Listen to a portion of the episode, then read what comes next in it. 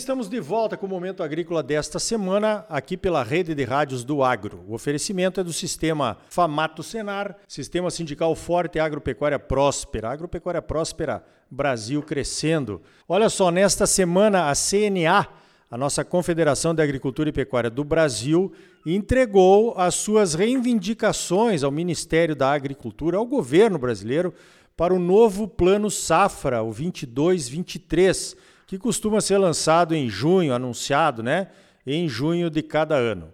Para falar sobre isso, eu convidei o Bruno Luque, lá da diretoria técnica, superintendente técnico da CNA, para falar então, Bruno, que quais foram as principais reivindicações da CNA para o governo para esse novo plano Safra. Bom dia. Bom dia, Arioli. Bom dia a todos os ouvintes. Prazer falar com você. Bem, acho que o principal ponto que nós temos para resumir na proposta do CNA foi o orçamento que nós pedimos de 21,8 bilhões para a subvenção das operações de crédito, ou seja, para a gente equalizar a taxa de juros né, e trabalhar todo aí o plano agrícola com montante de recurso e juros mais acessíveis. Esse volume ele é 67% maior do que nós tivemos ano passado. Ano passado foi 13 bilhões que nós tivemos e mesmo assim faltou né, em função da alta da Selic. Né, o produtor até agora não conseguiu ainda é, voltar a acessar as linhas do plano vigente, suspensas desde fevereiro.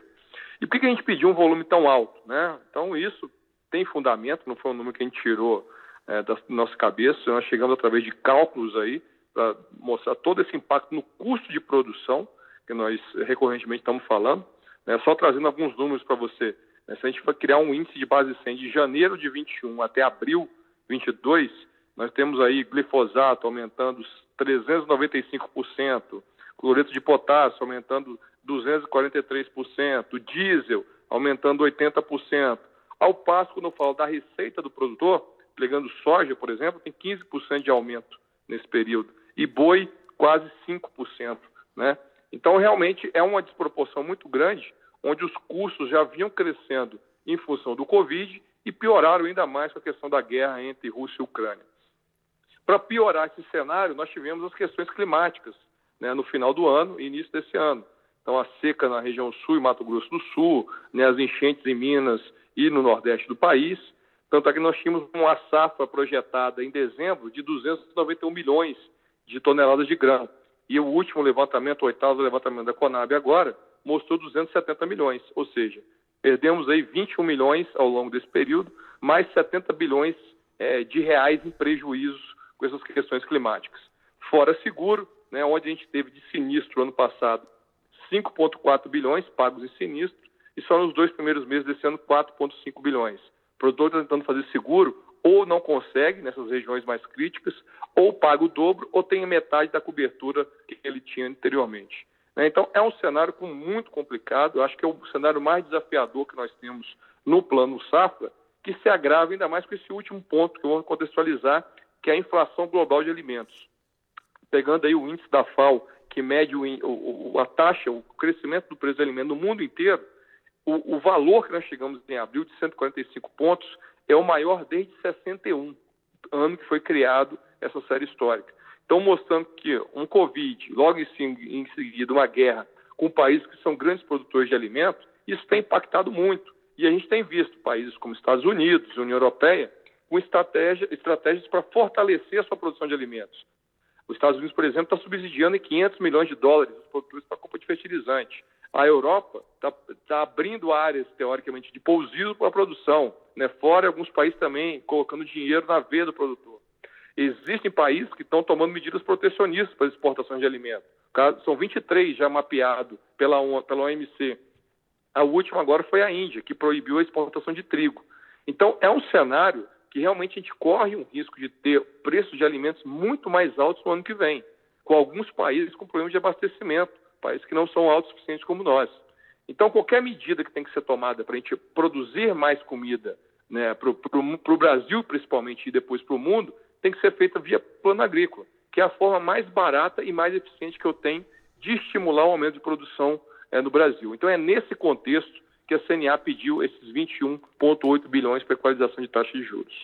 Perfeito, Bruno. Você desenhou um cenário aí real, né, do que está acontecendo hoje no mundo, do que aconteceu aqui no Brasil com a seca. Eu acabei de participar de uma reunião do Conselho Assessor Externo da Embrapa Soja aqui no CB Soja, onde estou nesse momento, Congresso Brasileiro da Soja, e a conta deles é a mesma sua. 71 bilhões de prejuízos nós tivemos aqui, considerando os estados do Rio Grande do Sul, Santa Catarina, Paraná e Mato Grosso do Sul, os mais atingidos pela seca. Até a Embrapa vai lançar daqui a alguns dias um projeto para minimizar, mitigar esses problemas aí de seca que são recorrentes no Brasil. Agora, o governo brasileiro sabe, né, Bruno, que o agro é o que pode dar a melhor resposta econômica e a melhor resposta também no combate à inflação, né, que é uma safra pelo menos normal. O, o, Ministério da Agricultura é conhecedor disso. Como é que você analisa o Ministério da Economia nessa questão aí de colaborar com o que, o que precisa ser feito para que a safra seja normal novamente? Bem, Ari, olha, o principal problema do governo hoje é o orçamento, é buscar espaço dentro do orçamento para a gente conseguir é, realmente o um volume é, de crédito necessário ao produtor. E aí eu coloquei o crédito, mas tem seguro também, que é extremamente importante, né?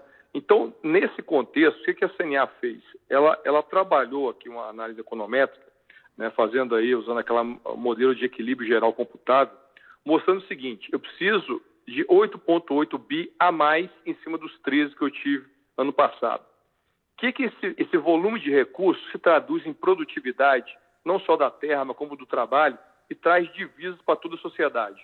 Então, de acordo com esse dado que nós fizemos, esse levantamento, com 21,8 bilhões né, de, de recursos para equalização, eu consigo aumentar o PIB nacional em 16,5 bilhões, o PIB per capita em 77 reais, as exportações em 13 bilhões de reais, o consumo das famílias em 9 bilhões e os empregos em 200, 202 mil empregos ao longo de, do curto prazo de um ano. E o mais importante para o consumidor é uma redução de preço aí de 0,46% né, o que o preço dos alimentos poderiam cair com a maior oferta. Então, o benefício do Plano Safra, ele vai além do agro, ele vai para toda a sociedade brasileira. Além de a gente garantir essa segurança alimentar no cenário de guerra, a gente tem benefícios que extrapolam o setor agropecuário e atingem toda a sociedade. O Ministério da Agricultura já internalizou isso, a gente já apresentou esses dados, eles estão usando, inclusive, nas negociações, mas o Ministério da Economia realmente precisa ter um diálogo mais aprofundado porque eles, eles analisam friamente a questão do orçamento. E quando você analisa o orçamento, você não vai achar espaço.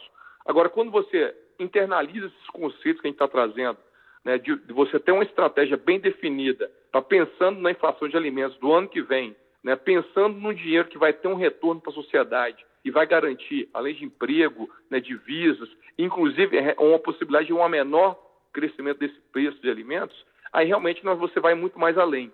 E é isso que a gente pretende fazer nesse momento. Ontem nós apresentamos para a Frente Parlamentar Agropecuária, né, para o deputado Sérgio Souza, para todos os deputados que estavam lá, inclusive o Sérgio Souza teve na CNA, a gente discutiu detalhadamente esses pontos e isso já está sendo incorporado no discurso dos parlamentares para nos ajudar nessa sensibilização do Ministério da Economia. Então, esse trabalho, a partir de agora, né, os produtores em suas bases, né, nos ajudar com, falando com seus deputados né, no sentido de ajudar na sensibilização do Ministério para demonstrar toda a importância que esse plano tem, não só para o produtor rural, mas para toda a sociedade brasileira. Positivo. O Plano Safra tem um efeito multiplicador, como você colocou ali. Agora, uma preocupação dos produtores, Bruno, e com certeza vocês devem ter usado eh, essa preocupação para fazer as contas, é o juro do Plano Safra, né? O governo está tentando, pelo menos o Ministério da Agricultura está falando em juros de menores que dois dígitos, o que seria em torno de 9%. Que juros que a CNA está usando, Bruno, e que pedido ela fez para o Ministério e o que, que você acha que pode acontecer nesse quesito aí? Bem, hoje nós temos no plano SAP atual um juros de 3,5 a 7. 3,5 para o Pronaf e 7 para a agricultura empresarial. Né? Então, nesse contexto, nesse contexto, o que, que nós estamos fazendo? É justamente é, solicitando ao governo que a gente trabalhe com taxas de juros abaixo de dois dígitos. Lógico que para a agricultura familiar nós vamos ter juros menores, né, e para o empresarial possivelmente algo próximo a 9. Isso, se a gente analisar o mercado hoje, né, nesse período que nós estamos sem plano safra, as taxas de juros estão variando de 12% a 19%. Né? Então, para a gente ter volume de recurso disponível, né, um volume acima de 300 300 e poucos bilhões, né, e taxas de juros compatíveis, se elas forem abaixo de dois dígitos, já nos ajuda bastante. E isso é possível, porque mesmo com a alta da Selic, que vai se fechar acima de 13%, né, nós já tivemos no passado Selics muito maiores que essa, né, lógico que tem a questão da inflação também, mas as taxas não passaram de 9,5%. Né, isso fazendo uma, um histórico de 20 anos para trás. Né? Em 20 anos a gente não teve taxas médias do plano agrícola superiores a 10, superiores a dois dígitos. Então, nesse momento, nós já demonstramos que mesmo em cenário de Selic alta, nós tivemos esse contexto também que seria possível o governo trabalhar.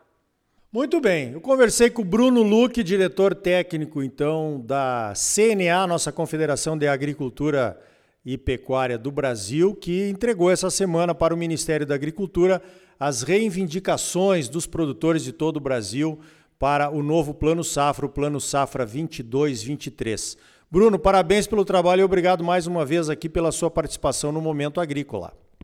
Eu que agradeço, Arioli. Obrigado pelo espaço, a gente poder divulgar né, esse trabalho né, e poder contar com, com o trabalho de todos os sindicatos rurais, das federações, nessa sensibilização política, que é um momento importante. Nós estamos na reta final, né, coisa de mais um mês para a gente ter esse plano realmente publicado e a gente precisa de toda a ajuda é possível. Muito obrigado. Então tá aí. Vamos fazer pressão nos nossos parlamentares para que tenhamos um plano safra de acordo com o tamanho e com a importância do agro do Brasil. A sustentação da nossa economia e da nossa população depende sempre de uma boa safra. Você é sempre muito bem informado, ligado aqui no Momento Agrícola. Sistema sindical forte, agropecuária próspera. Sistema Famato Senar trabalhando para aprimorar conhecimentos, melhorar vidas e garantir uma produção agropecuária mais sustentável e lucrativa para os produtores associados. E um Brasil melhor para todos nós. Por hoje vamos ficando por aqui. Então até a semana que vem com mais um Momento Agrícola Mato Grosso para você. Até lá!